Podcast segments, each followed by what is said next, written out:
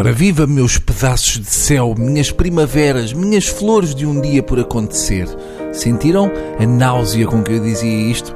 É que contrariar o meu instinto natural e não vos insultar logo a abrir é uma coisa que requer trabalho e alteração de personalidade. Eu espero que tenham dado valor. Ora, então, e o gasóleo? Já foi, não é? Já, onde é que ele está? Não está, está aqui, não está. Lembram-se? E era muito giro, a malta chegava à bomba e pumba ali com fartura para dentro do, do animal e depois pagava assim mesmo ao patrão e depois, olha, até à próxima. Era tudo tão certinho, não era? Nada corria mal, nem nada anunciava o fim dessa bonita certeza.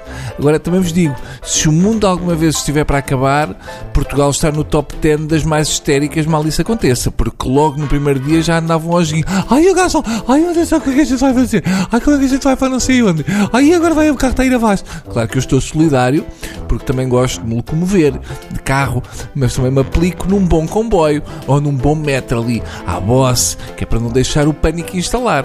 Mas também, calma, porque há aquela malta irritante que, que, sai da toca nestas alturas, que é, que é a malta que anda a esfregar no focinho dos outros o, o facto de terem carros elétricos. Ai, a mim ninguém me para, porque eu não preciso de gás óleo. Olha, eu abastecer e liga uma tomada nos beiços do carro. Atenção, carros elétricos é muito positivo. Aliás, nada contra, tudo a favor. Agora, a pirraça, como quem diz, olha, tivessem pensado nisso antes, isso já dispensamos.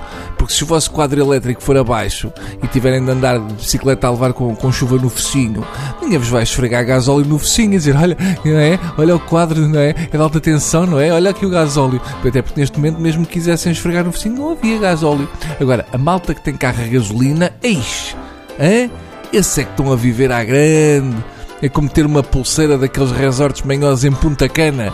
É malta que está a viver os melhores dias da vida deles. Eles entram a campeões, abastecem ali que é uma delícia e nem sequer ficam na fila, porque o gasóleo já foi à vida. Só há ali mesmo um nicking de gasolina. Agora atenção, muito pouca malta a apostar na gasolina. A gasolina é uma espécie de Pepsi. A malta para escolher aquilo é porque não correu bem a nível de opções. Era o que havia. É malta que abastece com facilidade durante dois dias, mas no resto do ano fica a pensar: que raio? Porquê é que os do gasóleo estiveram a atravessar esta crise de mãos unidas, como os verdadeiros sobreviventes, e nós somos os furagreves? Porque no fundo é como se fossem. É a malta que está a dar cabo da estatística a quem quer que isto pare tudo.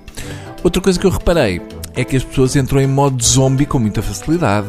Ainda há dois dias a vida era normal e, e, toda a gente era assim mais ou menos calma e de repente falta o combustível e as pessoas estão dispostas a dar um, um tiro de caçadeira na boca da outra para, para conseguir 10 litrinhos de gás óleo.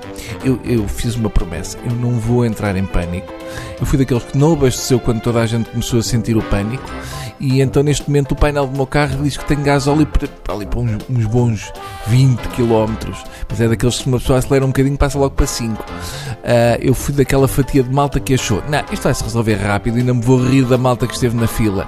Uh, conclusão, não se resolveu rápido e sinto que devia ter escolhido melhor os itinerários que fiz com o que restava do combustível no meu depósito.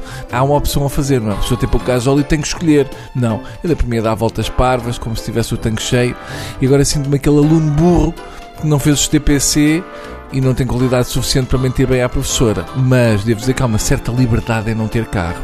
Porque amanhã, por exemplo, vou trabalhar de metro e está tudo bem. Agora, se o metro se lembra de fazer greve também, epá, nesse caso sou menino para comprar um cavalo e viver a vida assim, a vida louca, à antiga. A vantagem do cavalo é que não paga gasóleo, portagens nem mel, portanto só coisas boas. Vendo bem, acho que era mesmo a melhor coisa que me podia acontecer. Adeus e força aí nesse gasóleo, não é?